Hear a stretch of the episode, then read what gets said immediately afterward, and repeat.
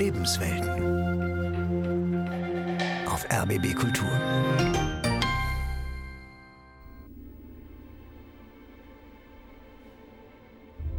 Drei Ringe den Elbenkönigen hoch im Licht, sieben den Zwergenherrschern in ihren Hallen aus Stein, den Sterblichen, ewig dem Tode verfallen, neun.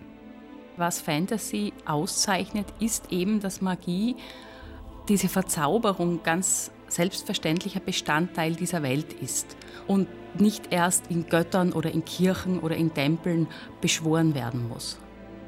Einer dem dunklen Herrn auf dunklem Thron im Lande Mordor, wo die Schatten drohen früher, als so das, was wir als High Fantasy kennen, mit Tolkien und dergleichen groß geworden ist, das waren ganz selbstverständlich religiöse Leute.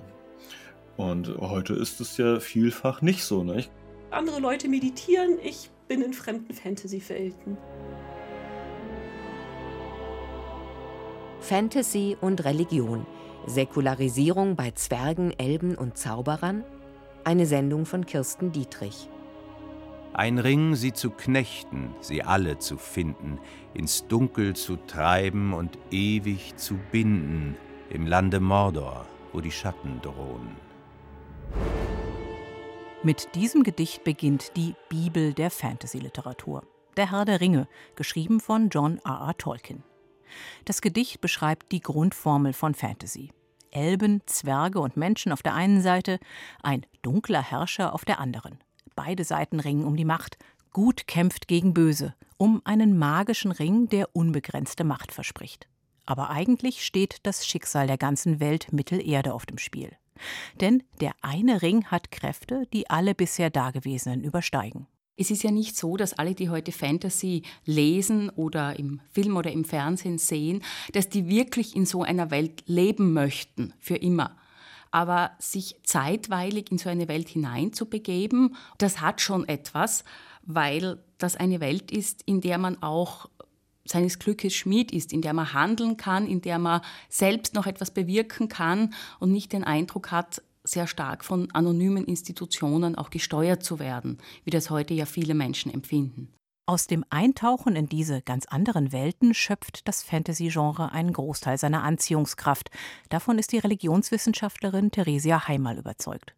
Sie erforscht an der Universität Graz unter anderem die Wirkkräfte moderner Mythen in Film und Literatur. Was Fantasy auszeichnet, ist eben, dass Magie diese Verzauberung ganz selbstverständlicher Bestandteil dieser Welt ist. Wir leben ja in einer sehr rationalen, sehr technisierten Welt, in der alles empirisch erklärt werden kann und eine Welt, in der das nicht so ist, in der das Übernatürliche für alle greifbar ist, die macht schon was her.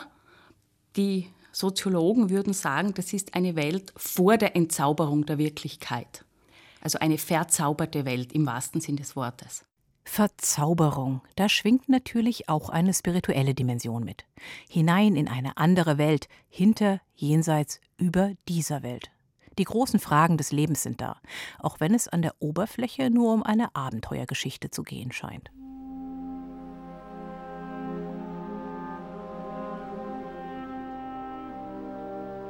Ein Beispiel aus dem Herrn der Ringe, ziemlich vom Ende.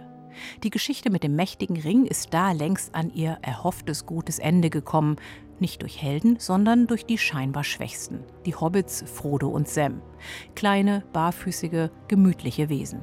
Aber kurz bevor sie zurück in ihre Heimat kommen, treffen sie auf Saruman, den abtrünnigen Zauberer. Als Saruman gerade dicht an Frodo vorbeiging, blitzte ein Messer in seiner Hand und er stieß rasch zu. Die Klinge prallte an dem verborgenen Panzerhemd ab und zerbrach. Sam zog sein Schwert. Nein, Sam, sagte Frodo, nicht einmal jetzt töte ich, denn er hat mich nicht verletzt. Er ist tief gesunken und wir vermögen ihn nicht zu heilen, doch möchte ich ihn schonen in der Hoffnung, dass er doch noch Heilung findet. Saruman stand auf und starrte Frodo an. Ein seltsamer Ausdruck war in seinen Augen eine Mischung von Staunen, Achtung und Hass. Der Herr der Ringe ist natürlich ein von Grund auf religiöses und katholisches Werk. Unbewusstermaßen zuerst, aber bewusst im Rückblick.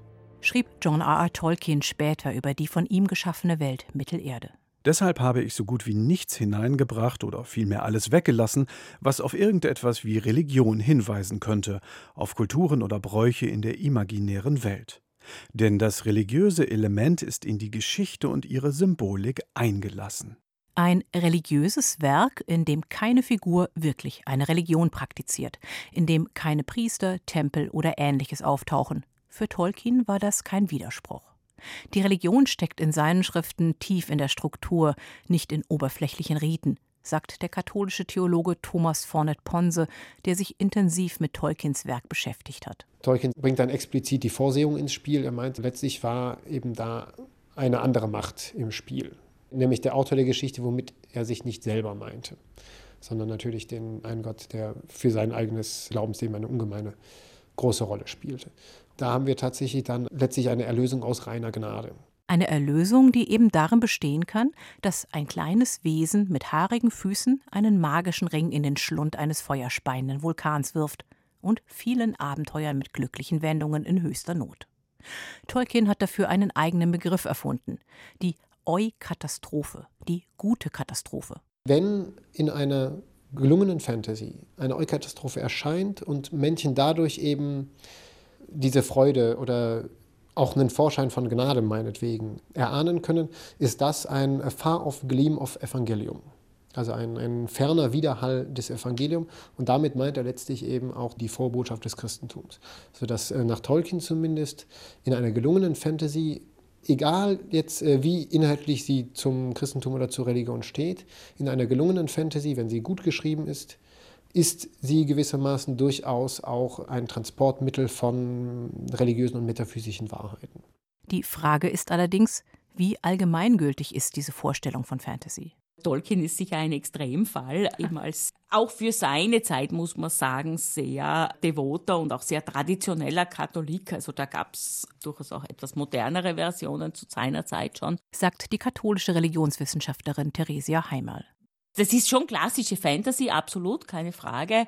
Aber so dieses ätherische Momentum mit jetzt wirklich überdeutlich zum Teil christlichen Bildmotiven, das ich in der alten oder mittlerweile etwas gealterten Verfilmung von Jackson habe, das würde ich dort nicht so finden früher als so das, was wir als High Fantasy kennen, mit Tolkien und dergleichen groß geworden ist, das waren ganz selbstverständlich religiöse Leute wie viel sie praktiziert haben oder nicht, aber das war einfach gesellschaftlich so.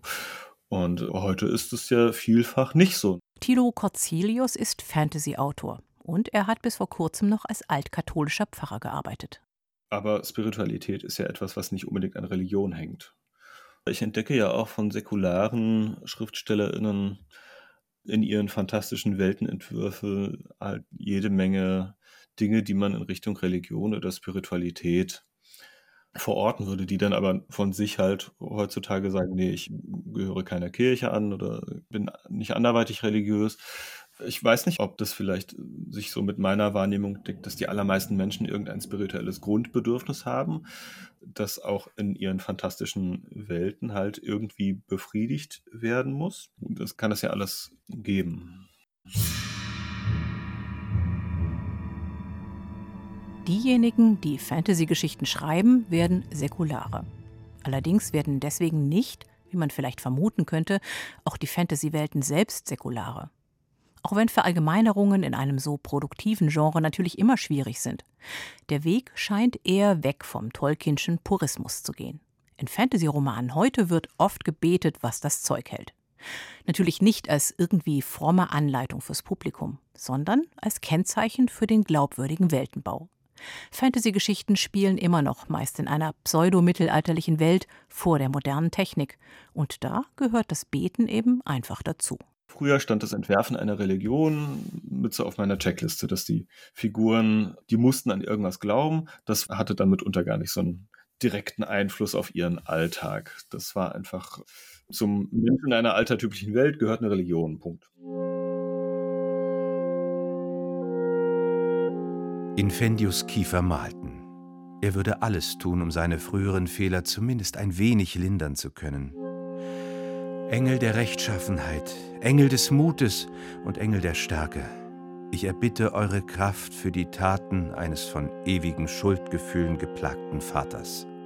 So das Stoßgebet einer Hauptfigur im neuesten Buch von Thilo Corzelius. Mittlerweile gehe ich ein bisschen dazu über, damit zu experimentieren, was ist, wenn der Glaube Bedeutung für den Alltag hat. Was wäre denn, wenn Religion auch in einer fantastischen Welt diese Art Einfluss auf die Menschen hat, dass die, was weiß ich, ein Stoßgebet an diesen oder jenen Patron oder Heiligen auf den Lippen haben, immer wenn ihnen irgendwas widerfährt oder wenn sie Hoffnung brauchen oder wenn sie vielleicht einfach nur ein bisschen Mut sammeln müssen. Dann ist Religion nicht einfach nur da, sondern dann hat sie auch eine Wirkung. In seinem neuen Roman Die Lüge von Feuer und Ewigkeit führt Thilo Corzelius so in eine Welt mit großer religiöser Vielfalt. Auf dem Kontinent Amarell gibt es die sogenannten Sturmpriester mit einem interessanten Angebot. Sie liefern gegen gutes Geld präziseste Wettervorhersagen. Als deren Gegenspielerin tritt die sogenannte Liga auf, eine Art Deutschorden nur in weiblich. Die Ordensmeisterinnen werden vor allem als Politikerinnen wahrgenommen, aber im Lauf der Geschichte stellt sich heraus, ihre Religion entgleist zunehmend in eine fanatische Richtung. Zwischen diesen Koordinaten muss sich Rorian Bonter bewegen, deren ganzes Leben eigentlich darauf angelegt war, selbst Ritterin zu werden. Es herrschte Stille in ihrer Runde. Lediglich das Knacken und Prasseln des tiefroten Lagerfeuers sowie das Pfeifen des Windes über der Ascheflur waren zu hören. Ich habe meinen Glauben verloren, sagte Rorian schließlich in die drückende Stille hinein. Ich war immer eine glühende Verfechterin von Nirene und ihrer Prophetin Marvel, aber ich habe gezweifelt. Immer und immer wieder, heimlich, still. Ich verabscheue dieses ganze auf Vorurteilen aufbauende gesellschaftliche Gefüge in Tourette. Frauen sind zum Kampf berufen, Männer zum Studium, Frauen sind hart, Männer weich. Warum gibt es kein Dazwischen? Als die Göttin unsere Körper geformt hat, hat sie uns damals gesagt, wie wir sie nennen sollen? Hat sie uns gesagt, welche Rolle wer einzunehmen hat? Alles, wofür ich 20 Jahre gelebt habe, erzeugt nur Missverständnisse und Leid. Und trotzdem komme ich nicht davon los. Es ist zum Verzweifeln. Ihre Nase lief und sie wischte mit dem Ärmel darüber. Religion gibt es in dieser fantastischen Welt nur im Plural. Die einzelnen Völker und Gemeinschaften, ja in letzter Konsequenz jede einzelne Person lebt Glauben in ihrer ganz eigenen Version. Das ist weit entfernt von Tolkiens Welt in der alle, vom kleinsten Ork bis zum mächtigsten Zauberer, letztlich unter den Bedingungen einer einzigen Weltenschöpfung leben. Was macht man denn, wenn man Wissen über eine Welt hat, weltveränderndes Wissen? Nutzt man das, um die eigenen Lücken und Fehler in der Biografie zu tilgen und richtet damit eventuell Schaden an oder behält man es für sich? Oder also ich habe mir viele moralische Fragen dabei gestellt. Die Kritik an einem nach guten Anfängen entgleisten Kult teilt die Lüge von Feuer und Ewigkeit übrigens mit vielen Fantasy-Geschichten der Gegenwart, sagt die Religionswissenschaftlerin Theresia Heimerl. Es gibt so diese alten Weisen, diese religiösen Experten, wie wir sagen würden, eben mit Rauschebart, die gut rüberkommen, die positiv besetzt sind. Aber die Vertreter jetzt von Tempeln oder dergleichen, also einer Art institutionalisierter Religion, die werden in der Regel recht ja, zwielichtig zumindest dargestellt. Korrupt oder anfällig auch für Macht, Gier und dergleichen. Ich denke, das hängt schon damit zusammen, dass wir in der Postmoderne eine gewisse Skepsis gegenüber Institutionen von Religion oder institutionalisierter Religion haben. Religion ist ja immer etwas Gruppenbezogenes und bezieht sich irgendwo auf Gottheiten, die für mehr zuständig sind als nur für das Wohlbefinden dieser einen einzigen Person, die sie vielleicht gerade anruft. Magie ist etwas, da habe ich mal den Eindruck, da die einzelne handelnde Person, die irgendwie magiefähig ist oder Magie betreibt oder was auch immer, eher Zugriff auf so eine Art Superkraft. Magie ist im Gegensatz zur Religion in fantastischer Literatur von sich aus immer wirksam. Ja? Religion kann einfach nur wie bei uns vorhanden sein, ne? dass jemand spirituell ist, religiös ist. Aber ansonsten kann er mit dem Finger schnipsen und es passiert nichts. Seine Gottheit greift nicht ein oder lässt den Stein nicht davon fliegen oder was. Und der Magier kann das.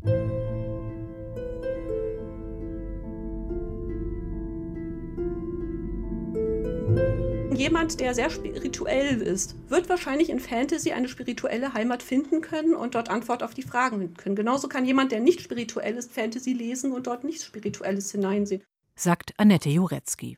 Sie ist Religionswissenschaftlerin, Autorin, schreibt Fantasy- und Science-Fiction-Literatur. Ich weiß, ich bin Atheistin und ich kann deshalb genauer sagen, das ist das atheistische Moment, was in meine Geschichte eingeflossen ist. Ich habe aber nicht den Eindruck, dass die Religion aus der Fantasy-Welt per se äh, verschwunden ist. Also die meisten Fantasy-Welten, die neu entstehen, haben immer auch eine Religion, haben mehrere Gottheiten, haben Spiritualität drin, aber vielleicht nicht eben für jede Figur und nicht alles wird religiös begründet.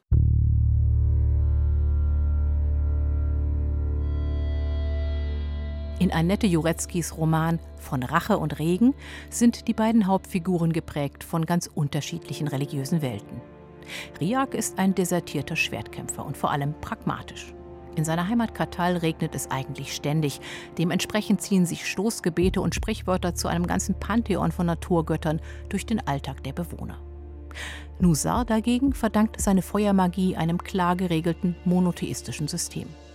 Beide kommen also aus ganz verschiedenen Glaubenswelten, aber weil sie den je anderen nehmen, wie er ist, ohne irgendwelche Bekehrungsversuche, können beide auch gemeinsam gegen einen Fluch kämpfen, der Menschen zu einer Art Zombies macht.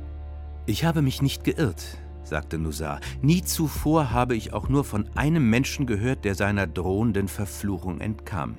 Entweder bist du der Auserwählte deiner Göttinnen, oder fragte Riak und klang dabei unabsichtlich bedrohlich. Nusar stand auf und brachte Platz zwischen sie. Wann immer es mir gelingt, meine Magie in dieser Welt zu wirken, danke ich Ashgiam für ihre Gnade. Sie war es, die meine innere Flamme entzündete und mir diese Macht verlieh. Und was hat das jetzt mit dem Fluch zu tun? Ich bezweifle keinen Herzschlag lang, dass der Sturmfürst dir deine Macht verlieh, aber genutzt Hast du sie?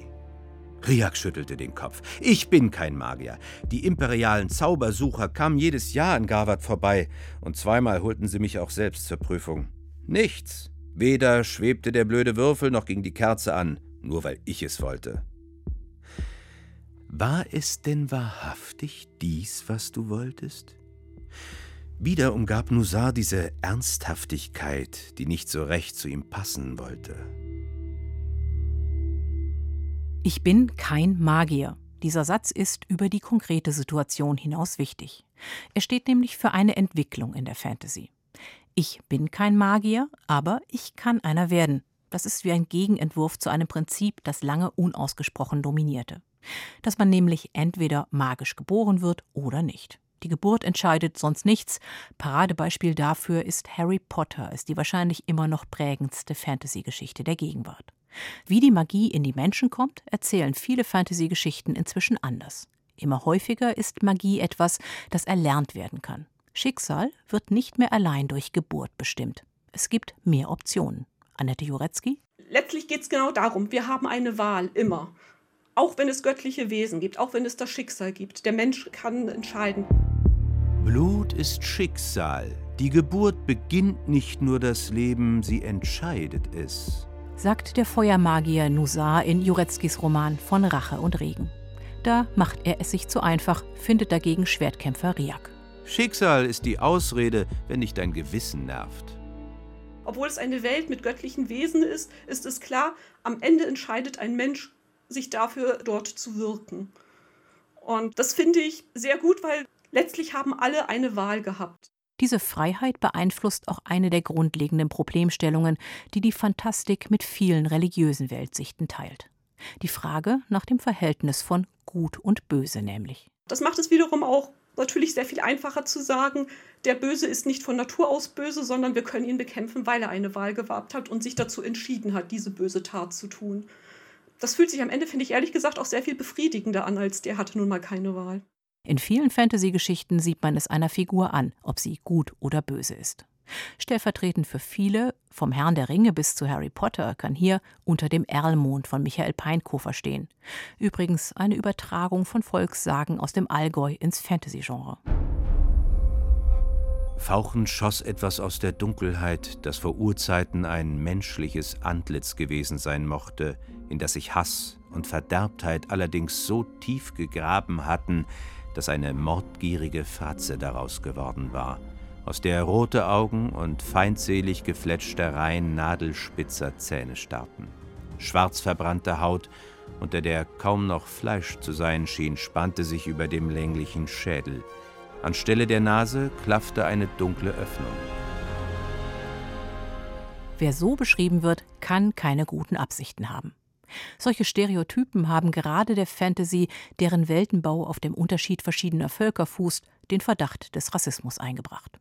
Wobei, sagt die Religionswissenschaftlerin Theresia Heimal, ganz so schwarz-weiß ist es häufig nur auf der Bildebene.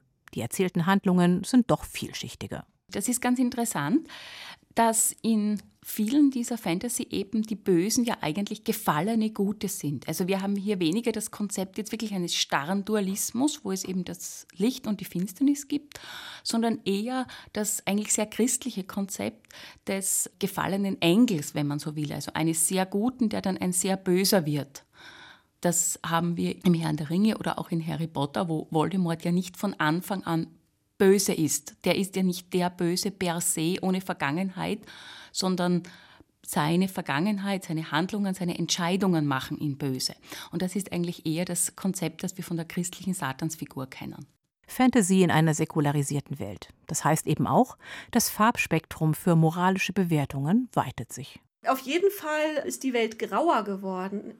Ich weiß nicht, ob man es säkularisierter nennen sollte. Ich glaube, es geht tatsächlich so ein Stück weit mit der heutigen Gesellschaft einher. Und vielleicht auch daraus dann literarisch Plädoyers abzuleiten für mehr Grautöne und weniger starre Zuschreibungen und mehr Zugeständnisse, dass alle alles gleich gut können. Was allerdings nicht verblasst, sind die großen Sehnsüchte. Selbst eine so pragmatische Figur wie Annette Jureckis Kämpfer Riak sucht vor allem Zugehörigkeit und Liebe, egal wie viele Zombies er köpft. Und in Thilo Corzilius Roman verwandeln die Hauptfiguren ihre Freundschaft mit Hilfe eines Rituals in eine ganz handfeste magische Größe. Dieses Ritual trägt den Namen Die längste Nacht, erklärte Mandris ruhig und bedächtig. Es dient dazu, eine Verbindung zwischen Personen zu schaffen, ein über alle Maßen starkes Band. Stärker als Freundschaft oder Liebe? fragte Jenna. Es klang ehrfürchtig. Doch Mandris schüttelte den Kopf. Es ist etwas anderes, führte er aus. Der Kreis der Personen muss sich bereits eng verbunden fühlen. Nur dann besteht die Chance, dass es gelingt. Wenn es glückt, dann äußert sich dieses Band auf einzigartige Weise. Wir werden immer miteinander kommunizieren können, ganz gleich an welchem Ort der Welt wir uns aufhalten. Magisch garantierte Nähe. Schon Tolkien sah in der Erfüllung solcher Sehnsüchte eine Grundfunktion von Fantasy, sagt der Theologe und Tolkien-Forscher Thomas Fornet-Ponse. Fantasy spendet Trost. Und da berührt er eben die Sehnsüchte der Menschen. Ein Beispiel, das er nennt, sind eben diese ganz trivialen Dinge wie äh, Hunger, Durst und sowas. Es geht aber auch um den Wunsch des Menschen, mit Tieren zu kommunizieren. Das ist auch ein Aspekt, der dann in gelungenen Fantasy dargestellt wird, wie Menschen mit Tieren kommunizieren können. Und natürlich auch die Flucht vor dem Tod die Zahl von Fantasy, wo es Unsterbliche oder Langlebige oder was auch immer gibt, ist ja quasi grenzenlos. Das sind ja eigentlich sehr konservative Welten mit äh, Werten wie Treue, Freundschaft, Opferbereitschaft, Selbstopfer bis eben zum Tod hin. Das sind eigentlich sehr christliche Werte. Und genau in solchen Elementen sieht Theresia Heimal die spirituelle Dimension von Fantasy, die bis heute wirksam ist. Egal wie viele korrupte Priester oder falsche Prophetinnen in den Geschichten selbst auftauchen. Fantasy ist sicher religiös im weitesten Sinn insofern, als sie eben eine Welt verhandelt oder eine Welt voraussetzt, in der es Magie gibt, in der es etwas Übernatürliches gibt, etwas Transzendentes und zwar ganz selbstverständlich. Was Fantasy aber fehlt in der Regel, das ist ein religiöses System, also eine konkrete Religion. Möglicherweise macht sie auch genau das so attraktiv, weil es für Anhänger, Anhängerinnen der verschiedensten Religionen zugänglich ist und sich eigentlich jeder, jede dort wiederfinden kann, ganz gut. Und auch Lesende und Schreibende wie Annette Jurecki, die sich als gar nicht religiös verstehen. Ich finde nichts tröstender, als zu sehen, dass da eine Figur ist, die es nicht einfach hat. Die gesamte Welt versucht, diese Figur zu behindern. Niemand achtet sie. Sie kämpft gegen Privilegien an. Äh, Leute versuchen, äh, sie aufzuhalten und trotzdem tut diese Figur einfach das Richtige, obwohl sie immer wieder fällt, obwohl sie weiß, dass sie keine Belohnung bekommt. Am Ende gibt es nicht die im klassischen Sinne Königstochter als Belohnung, wenn man bei ganz alten Klischees bleibt. Die Figur kann froh sein, wenn sie überhaupt mit dem Leben davonkommt und trotzdem tut sie einfach das für sie Richtige. So wird Fantasy zur Sinn- und Trostliteratur für eine Flucht im besten Sinne. Ich weiß, dass das Wort Eskapismus immer sehr negativ in diese Richtung genannt wird, aber ich bin Eskapistin und ich bin wirklich froh darüber, weil es letztlich mein Safe Space ist, in äh, dass ich mich wegträumen kann, wenn ich gerade mal ein bisschen Ruhe und für mich haben möchte. Andere Leute meditieren, ich bin in fremden Fantasy-Welten. Fantasy und Religion Säkularisierung bei Zwergen, Elben und Zauberern? Sie hörten eine Sendung von Kirsten Dietrich. Es sprach die Autorin. Redaktion Hans-Michael Ehl. Eine Produktion des Südwestrundfunks.